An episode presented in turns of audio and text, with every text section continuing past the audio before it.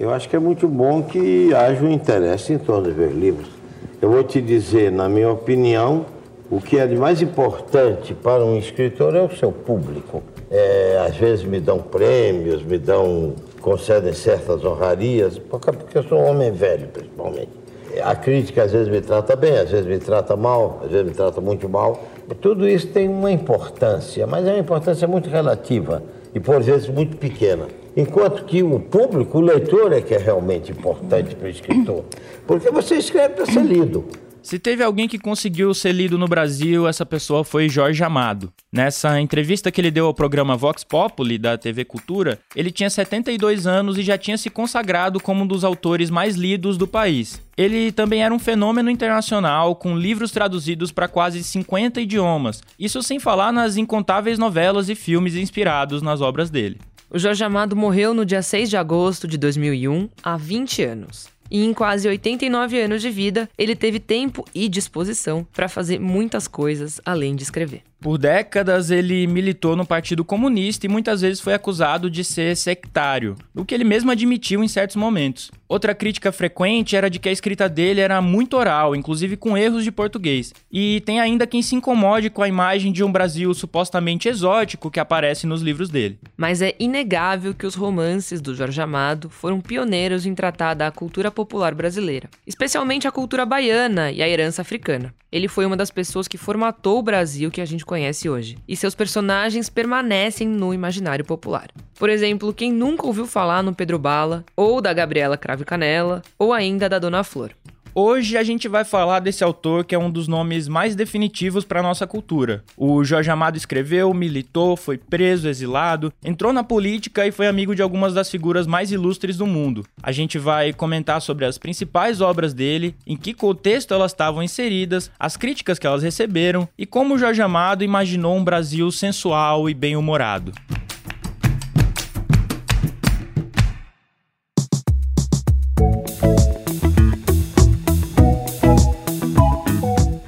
Esse é o Expresso Ilustrada, o podcast de cultura da Folha, com episódio novo todas as quintas às quatro da tarde. Eu sou o Lucas Breda e ouve só quem tá aqui comigo hoje. Oiê, eu sou Isabela Menon e a edição do programa é da nossa DJ, que é pioneira em Jorge Amado na podosfera planetária, a Natália Silva. Antes de continuar, eu preciso dar uma notícia. Eu tô de volta das férias, mas esse é o meu último episódio aqui no Expresso Ilustrada. Eu tô saindo daqui e do núcleo de cultura da Folha, mas eu não quero tumultuar aqui agora o episódio e por isso vou explicar melhor essa minha saída no final do episódio.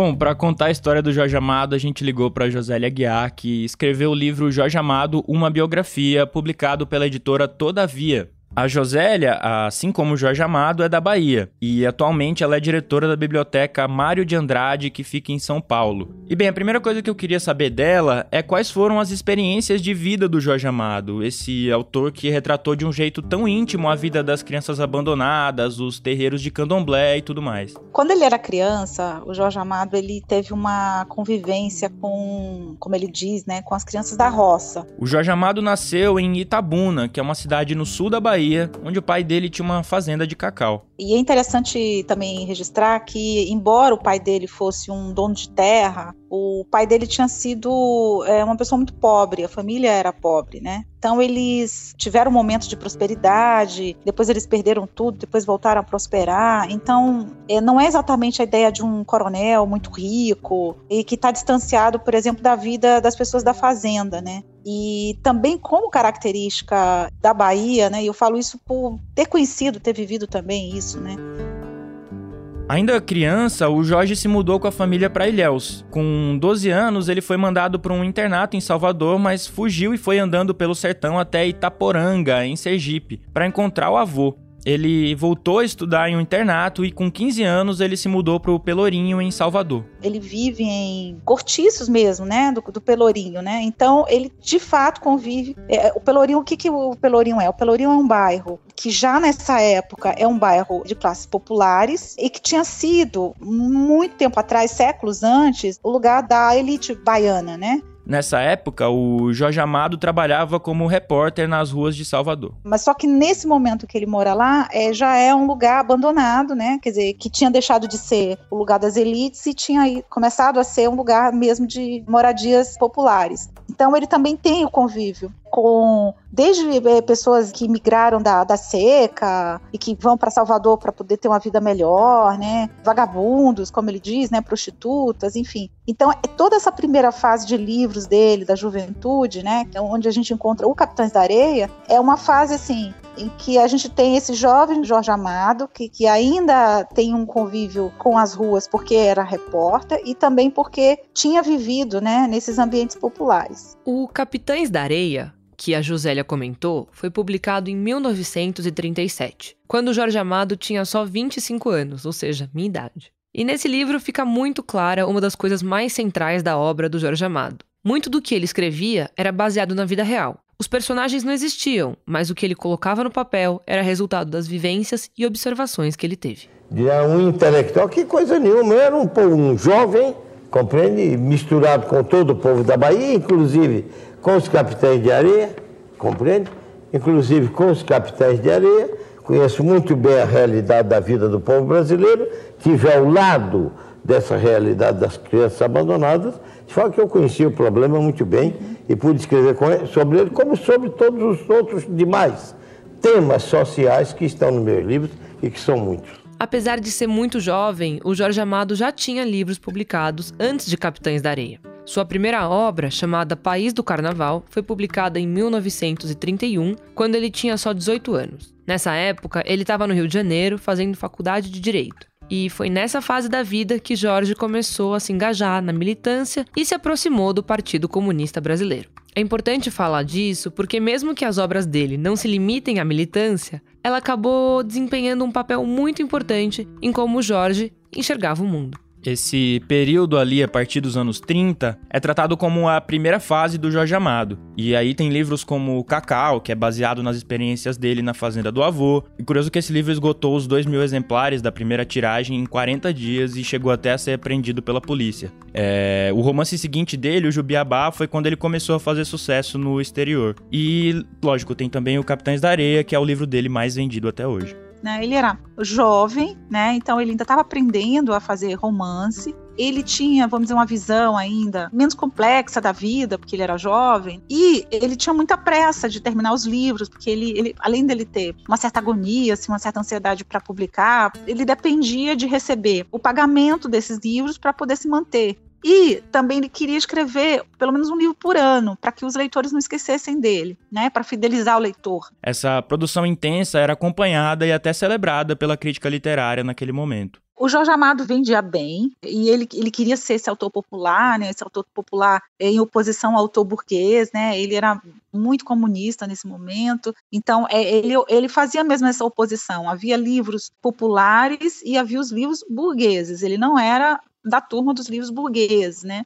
E aí, algo que sempre se diz, assim, ou agora começou a se dizer, que ele tinha problemas com a crítica sempre, enfim, isso não é exatamente verdade. Ele foi muito bem aceito e recebido pelos grandes críticos, sobretudo da, da primeira metade do século XX. É, décadas depois, alguns setores da crítica literária pegariam, vamos dizer assim, um bode do Jorge Amado.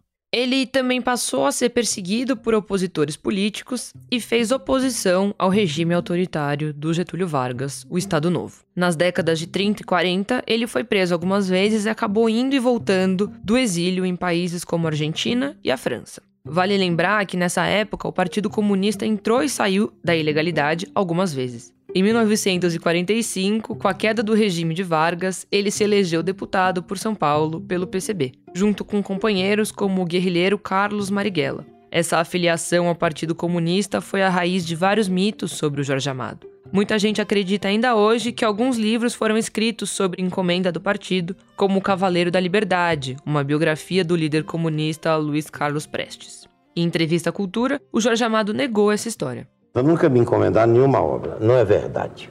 É falso, inteiramente falso. O PCB nunca me encomendou nenhuma obra. Nem sequer o Cavaleiro da Esperança. Que eu, para escrevê-lo, saí do Brasil, porque eu achei que era, naquele momento, a minha obrigação de escritor. Prestes estava preso há 10 anos, você desculpa, eu vou fazer uma uhum. resposta um pouco mais longa.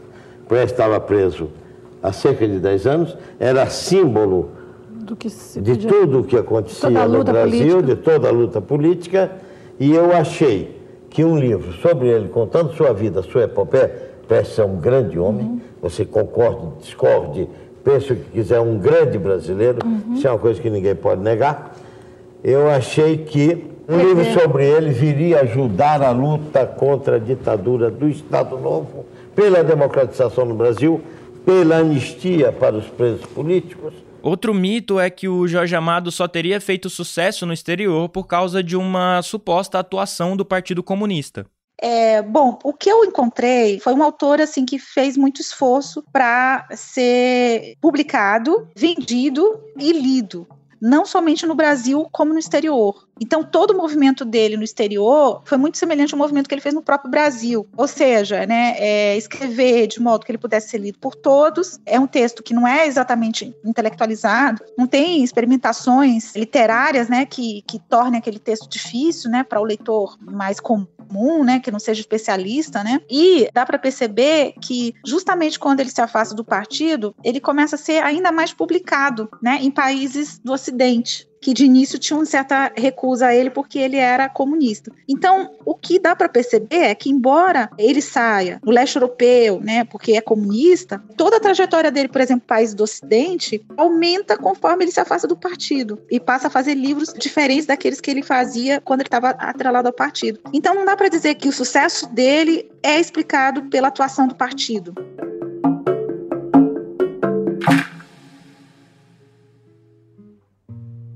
Gabriela e meus camaradas.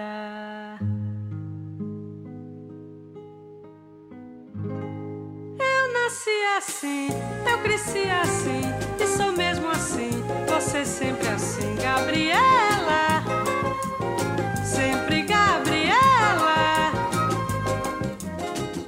Se você não conhece essa música pela voz da Gal Costa, então você com certeza já ouviu essa abertura da Globo. A modinha para Gabriela foi escrita pelo Dorival Caymmi para a novela inspirada no livro Gabriela Cravo Canela, do Jorge Amado. A Globo já fez outras versões dessa novela, mas a mais conhecida é a de 1975, com a atuação inesquecível da Sônia Braga.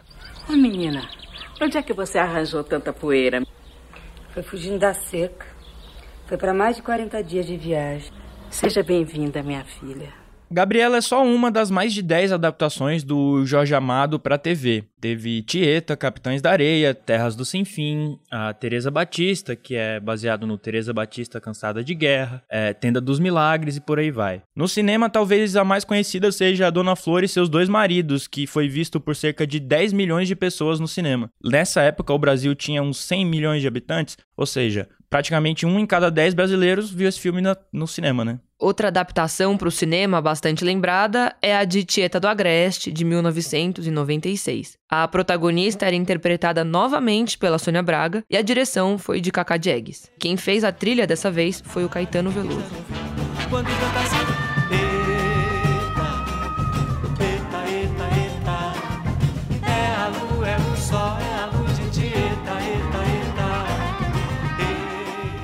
Não, e assim, é, hoje essa é uma das músicas mais conhecidas do Caetano, ele termina os shows, né, normalmente com ela. Uhum. E é que nem a Gabriela no caso da Gal Costa. Todo show da Gal Costa ela canta a Gabriela. Impressionante. Tá sempre no repertório, né? Personagens do Jorge Amado em todo show do Caetano e todo show da Gal.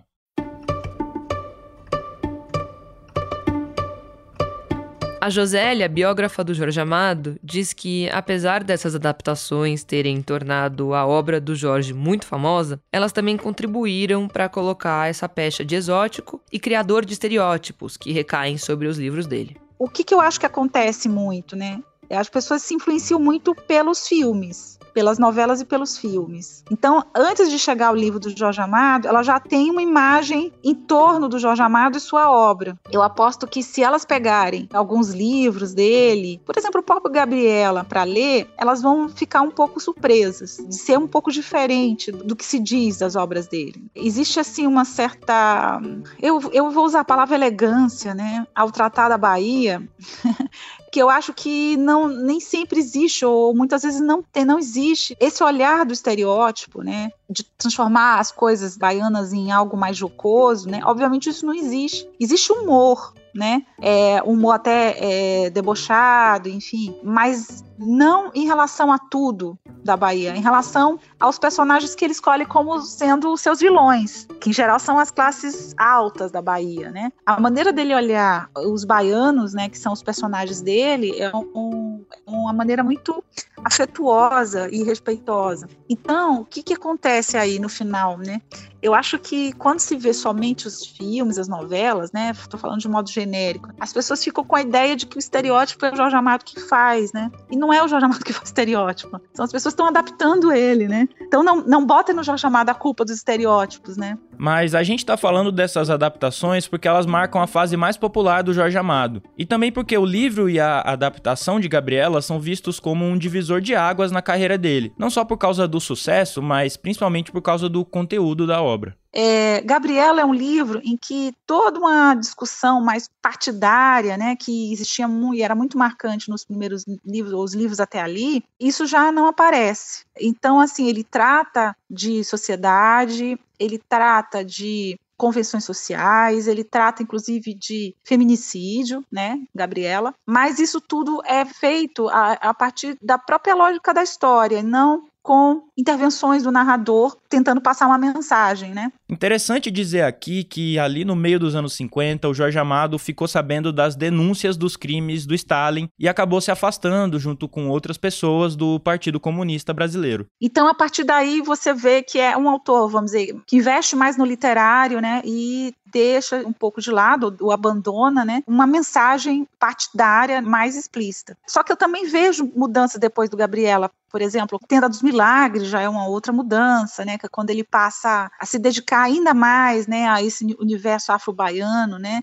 que a gente tem um pouco antes com Pastores da Noite, a gente alcança assim ali um momento maior com Tenda dos Milagres e vai chegar um outro ápice com o sumiço da santa. Então, é isso, né? O Gabriela é visto como divisor, mas eu vejo, né, muito mais divisões nessa longa trajetória de escritor dele. O Jorge Amado deixou o Partido Comunista, mas nunca deixou de ser um homem de esquerda, e nem de falar sobre questões políticas e sociais. Outra coisa interessante, né, é que as falas do Jorge Amado, e nem falo do escritor Jorge Amado, as falas do homem Jorge Amado, quando ele dava entrevistas, né, até o fim da vida dele, eram falas em que ele se posicionava politicamente. Ele não deixa de ser um homem de esquerda, embora ele não tivesse como alinhamento automático, né, à esquerda, e embora ele tivesse uma abertura muito grande, né, e essa abertura, é interessante também dizer, não é uma coisa do final da vida dele. Ele sempre foi alguém que, dentro do Partido Comunista, transitava e dialogava com a direita. Ele, inclusive, era, tinha essa missão dentro do partido, de fazer esses diálogos, né?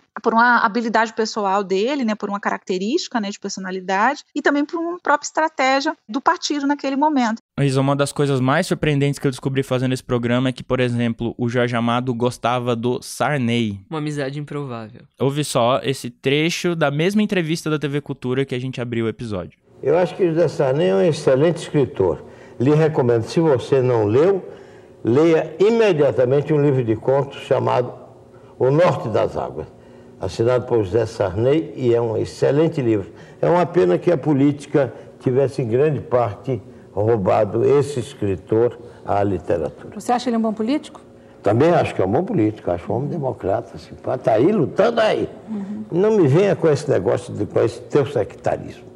Quem está aí é a pior coisa do mundo, é a pior desgraça que pode suceder um indivíduo. Sectarismo. É o Sarney sectarismo. Era, era, tava... Lembrando que o Sarney assumiu a presidência depois de ser vice do Tancredo Neves. Era 1984, já no fim da ditadura militar e o começo da redemocratização. Ou seja, uma época de otimismo para o Jorge Amado. Agora, quer ver outra figura da direita que ele também tinha simpatia? O Antônio Carlos Magalhães, famoso ACM.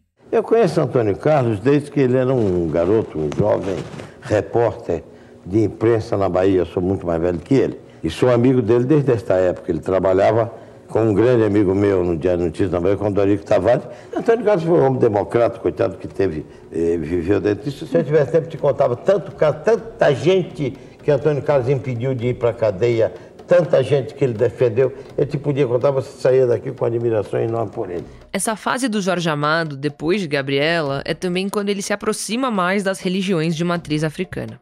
Então, o Jorge Amado tem contato com o candomblé e as religiões afro-baianas de modo geral, né? Porque tem também não só o candomblé iorubá, né? Como o candomblé de caboclo, é, a umbanda também, enfim. Ele começa a frequentar ainda muito jovem. Então ele faz, ele é, descobre, enfim, que o orixá dele é, é Oxóssi já nessa época. Ele se tornou Gan, que é o primeiro título que se tem no candomblé, enfim. Ele conheceu essas religiões por meio de amigos que faziam estudos etnográficos. E depois ele foi morar no Rio, passou pelo exílio e retornou para a Bahia já nos anos 60, na época de Gabriela ele passa a frequentar esses terreiros e passa a ser uma pessoa próxima das mães de santo. E aí ele, é, em determinado momento, ele é escolhido como um dos obás de Xangô por Mãe Senhora, no Afonjá, que é um importante candomblé, um importantíssimo, né, dos, dos mais históricos lá da Bahia. O que, que é esse título de obá de Xangô? Né? Ele e outras figuras ilustres da Bahia recebem esse título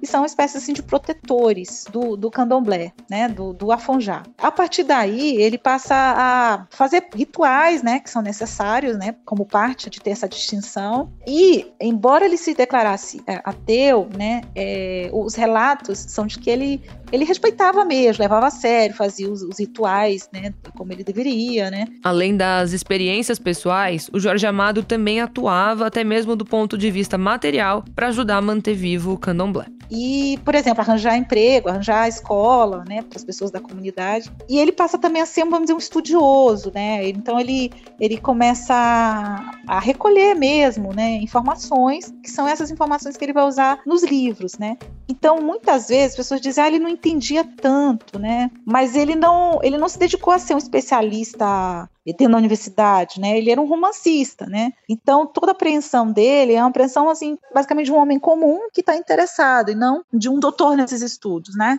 e vale lembrar que, quando era deputado, foi o Jorge Amado quem criou a Lei de Liberdade Religiosa, que até hoje está em vigor. Ninguém nunca tratou com tanto respeito, com tanta estima e com tanto amor as religiões afro-brasileiras na literatura brasileira quanto esse modesto escritor baiano. Você, inclusive, que é, fez dois Jobás e, e Eu sou um Obá de Xangô, na Bahia, compreende? Você deve me pedir a benção acho que a gente tem que ver que o Jorge Amado foi um dos primeiros, né? Ele não estava sozinho, mas ele é aí dessa primeira geração de artistas e intelectuais que passam a valorizar a contribuição africana no Brasil. É claro que com entendimentos que, com o passar do tempo, foram é, revistos, no sentido de que a gente hoje amplia né, mais o entendimento e percebe que, mesmo nesses primeiros né, artistas e autores, havia ainda é, traços de racismo. Agora, não, não me parece que ele esteja é, exatamente datado. Eu acho que algumas obras, alguns momentos das obras sim, podem estar datados, né? É, então, por isso, eles devem ser entendidos também no momento em que eles foram escritos. É, mas eu acho que alguns livros não estão necessariamente datados, por exemplo, Tenda dos Milagres, o que eu vejo é que ele tem uma posição muito clara, que não necessariamente é uma posição que é unânime, que é a posição de alguém que defende uma ideia de mistura de culturas, né? Hoje, esse elogio da miscigenação é muitas vezes confundido com a defesa de um mito da democracia racial, que dizia que as raças convivem em harmonia no Brasil. Mas não era nisso que o Jorge Amado acreditava, segundo a Josélia. Você sabe que eu, eu tinha dificu tive dificuldade de encontrar a expressão democracia racial dentro dos, dos textos do Jorge Amado. O que ele fala muito é que não há segregação no Brasil e que havia muita mistura, muito, muita mistura, sobretudo na Bahia. E ele defendia essa mistura contra a segregação. É, essa expressão democracia racial, ela não é dele, né? É, e eu, eu tive muita dificuldade de encontrar frases dele embora, obviamente, ele possa ser descrito como um autor, né, é, dentre os autores, né, que viam essa democracia é, racial assim de uma forma utópica, né, como se o Brasil já tivesse alcançado essa democracia racial. É uma coisa meio utópica, meio é, dirigênua, né, ou até mal intencionada em muitos casos, né, é, de acreditar que a democracia racial já existia e aí você se nega, enfim, a resolver os problemas que existem, né. Mas não me parece que era o caso dele, né? Ele não se negava que os problemas existiam. Mas, claro, os textos dele muitas vezes são usados para dar legitimação a uma ideia de democracia racial. Outra crítica se dava em relação à sexualização das mulheres, especialmente das mulheres negras na obra do Jorge Amado. Tem uma, uma coisa bem interessante no Jorge Amado, né, é, e que isso é constante, né, isso é desde o primeiro Jorge Amado até o último, né, os vários Jorge Amados, eles tinham uma, um deslumbramento mesmo com essas contribuições é, africanas, né, no sentido assim da música, da dança, né, dos rituais, né, da coisa da dessa coisa, por exemplo, é mais corporal mesmo mesmo, da, da vida nas ruas. Isso é um contexto geral. Por que, que eu, eu falo desse contexto geral? Porque ele, ele coloca esse contexto geral, né, de uma, uma vida que seria mais alegre, até apesar de todas as diversidades, em oposição a uma vida que seria mais reprimida, uma vida mais até tacanha, herdada por nós brasileiros de uma tradição cristã católica, certo? É interessante colocar isso tudo, porque isso tudo é o substrato para, por exemplo, toda uma exaltação da sexualidade, né? Toda uma ideia de, de materialidade mesmo da, da, das coisas e não de uma idealização das coisas. Então, é o amor por Jorge Amado é o amor que tem sexo. Né? Não é um amor idealizado, é um amor que tem o prazer físico. Para Josélia, essa sexualização é algo presente não só nas mulheres e nem só nas mulheres negras, mas na verdade em todos os personagens, em toda a obra do Jorge. Não sei dizer se é, se é uma sexualização apenas das mulheres. Eu acho que é uma sexualização geral de homens e mulheres, né? Então, assim, eu acho que se a gente pegar trechos é, e mesmo personagens, claro, isso se casa a um conjunto de atribuições, caracterizações das mulheres, né, como seres sexualizados. Isso tinha muito a ver com o imaginário patriarcal, né? Ou, é, das mulheres negras, né, das mulheres afrodescendentes como sexualizadas. Isso de fato é terrível, né, no sentido de que parece reforçar até toda uma ideia de que, de que eles teriam permissão para o estupro, né? Mas você veja, né, há um momento que uma das personagens do Jorge Amado é estuprada, ainda na infância, por um coronel, né? E isso vira é, um trauma muito grande para ela, que é a Teresa Batista, né? Tanto que ela passa o livro inteiro lutando, né? Ela é uma. Por que, que a Teresa Batista cansada de guerra? É já no final da vida, quando ela se, se cansa, né, de tanto batalhar, né, e eu, o grande momento de trauma da, da Teresa Batista, e é um dos primeiros momentos, momentos iniciais do livro, é esse estupro. Então, assim, não me parece que esse estupro seja algo que ele faz para. É, é muito mais uma denúncia isso, né? Estupro é uma denúncia. Bom, o Jorge Amado se foi há 20 anos, mas sua obra continua viva no imaginário popular do Brasil. O Baco Exu do Blues, um rapper da Bahia, lançou uma música chamada Capitães da Areia. Isso em 2017.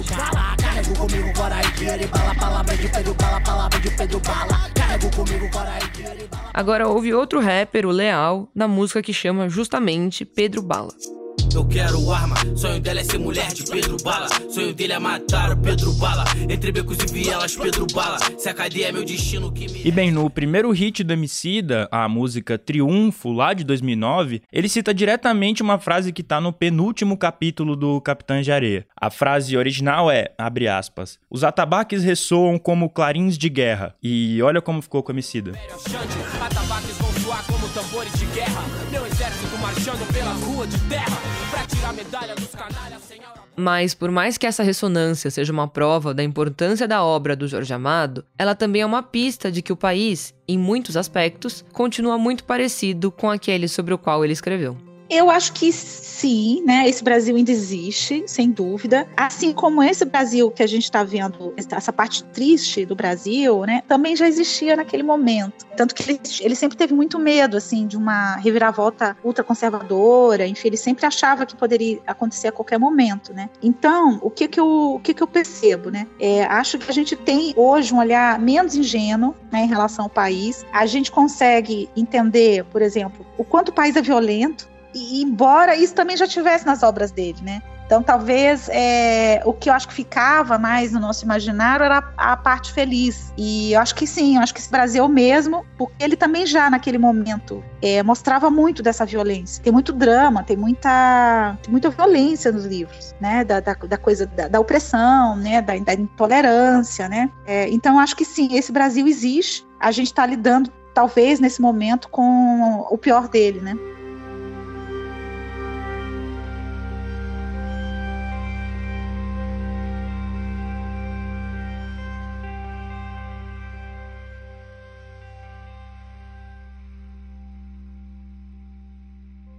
Antes de ir para as dicas, vamos falar com o nosso ouvinte. Fala tu, Isabela, fala tu.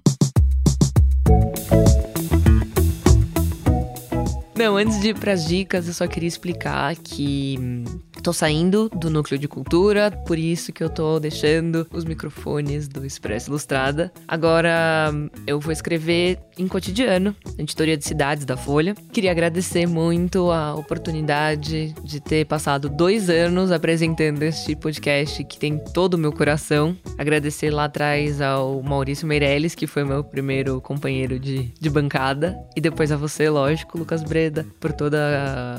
Enfim, todos esses episódios que a gente fez juntos, tanta coisa bacana que a gente aprendeu sobre esse novo formato de se contar histórias. E agradecer imensamente ao Silas Marti, nosso editor, editor do Núcleo de Cultura, que me deu essa oportunidade de, de apresentar o Expresso. Tô com o coração bem pequenininho, mas sei que eu tô deixando o episódio na mão de pessoas que são incríveis, repórteres maravilhosos e que vão dar longa vida ao Expresso. Aff, muito triste. Odeio despedidas. Mas assim, só queria dizer que muito obrigado por tudo, na verdade, assim, é, tem a coisa que as pessoas ouvem, né, o que a gente faz, o trabalho, mas assim, todos os perrengues, virar pauta de última hora, decupar as entrevistas, fazer os roteiros, todas essas coisas, enfim, que a Isa ajuda bastante, participou bastante, são lembranças, né, que, que a gente leva. E, enfim, acho que o pessoal não sabe o tanto que a gente se diverte fazendo isso aqui também, é risada para todo canto. Graças a Deus tem a DJ Natinha para cortar tudo e deixar só o que importa aí pro ar, porque assim. É uma palhaçada, né? mas é isso. É uma palhaçada. Enfim, vou sentir muito sua falta, mas eu sei que, que você vai voar daqui para frente. Obrigada, amigo. Muito obrigada e obrigada a você, ouvinte. Estou emocionada, mas muito feliz. E o que, que, você vai dar de última dica, vai? Dica final, tem que ser tipo assim, mano. Eu vou dar uma dica de um documentário que eu assisti nas férias, eu tava tentando dar uma explorada no HBO Max, né? Que lançou. Não faz tanto tempo, faz o quê? Um mês e meio, dois meses? Eles têm um documentário chamado Fake Famous, em que eles meio que tentam analisar um pouco essa vida de influenciadores digitais, né?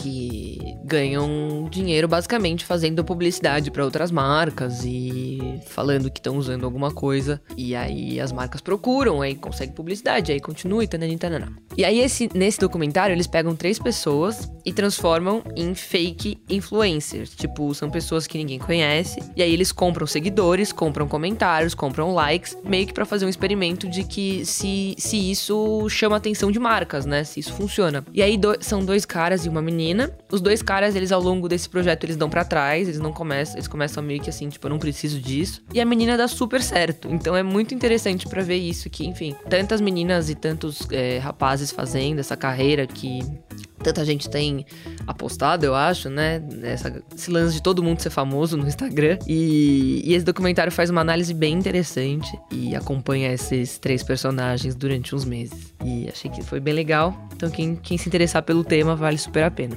E você, Lucas Bleda? Ah, eu tô triste. Mas enfim, eu vou. Eu quero Eu quero indicar, na verdade, as coisas que eu consumi para fazer esse programa, que foram é, o texto do Cláudio Leal sobre o, sobre o Jorge Amado, sobre os 20 anos sem Jorge Amado, que saiu na Ilustrada. Tá bem interessante. Uma entrevista do Maurício Meirelles com a Josélia, que também tá no site da Folha. Essa, essa entrevista é de 2018, mas ela vale muito a pena, viu? É bem legal. Isso. E tá no site da Folha, vocês encontram fácil. É, e também, principalmente, os dois vídeos, porque assim, você entrar em contato com o Jorge Amado vendo ele falar e tal, e se expressar é muito interessante. Por mais que o, a entrevista do Vox Populi, essa que, que, a gente tocou no programa e tá no YouTube também, vocês acham, é, seja ali nos anos 80, ele tá meio um pouco assim, meio ressabiado, tipo, sendo meio que várias perguntas que ele tem que é, rebolar ali para responder. Tem uma outra que é no, naquele programa Gente de Expressão e tá no YouTube também, que é uma entrevista mais curta e já é nos anos 90, ele tava completando 80 anos. Tem uma hora que perguntam sobre preconceito e tal, e ele meio que fala como ele mais velho, né, com 80 anos, ele já tava, ele já entendia muito melhor como ele era preconceituoso na infância e na adolescência, e quando era mais jovem em geral, né? E que ao longo da vida ele foi entendendo essas coisas e aprendendo com essas coisas, e é, enfim, muito interessante ver ele com aquela idade falando essas coisas. Mas é isso. É isso. Ah, eu vou ficar com saudade, hein? Eu também vou ficar. Estou aposentando os microfones, passando agora para querida Carolina Moraes e vou acompanhar o trabalho de vocês agora como ouvinte. Esse foi o Expresso Ilustrado, podcast de cultura da Folha, com episódio novo todas as quintas às quatro da tarde. Eu sou o Lucas Breda e estou emocionado em dar tchau para minha amiga Isabela. Eu sou a Isabela Menon e a edição é da Natália Silva, nossa DJ Natinha. Aliás, minhas grandes eh, conquistas nesse episódio foi ter feito a vinheta da DJ Natinha, que os ouvintes não sabem, mas foi uma grande surpresa que eu fiz pro núcleo aqui. é verdade, é verdade. Herança, herança. Esse episódio usou áudios da TV Cultura. É isso, né? Até mais, não é mais até semana que vem. Um grande beijo e sucesso pro Expresso, gente. Valeu. Um beijo, se cuidem. E se vacinem. Tchau. Toca a vinheta aí, Nath.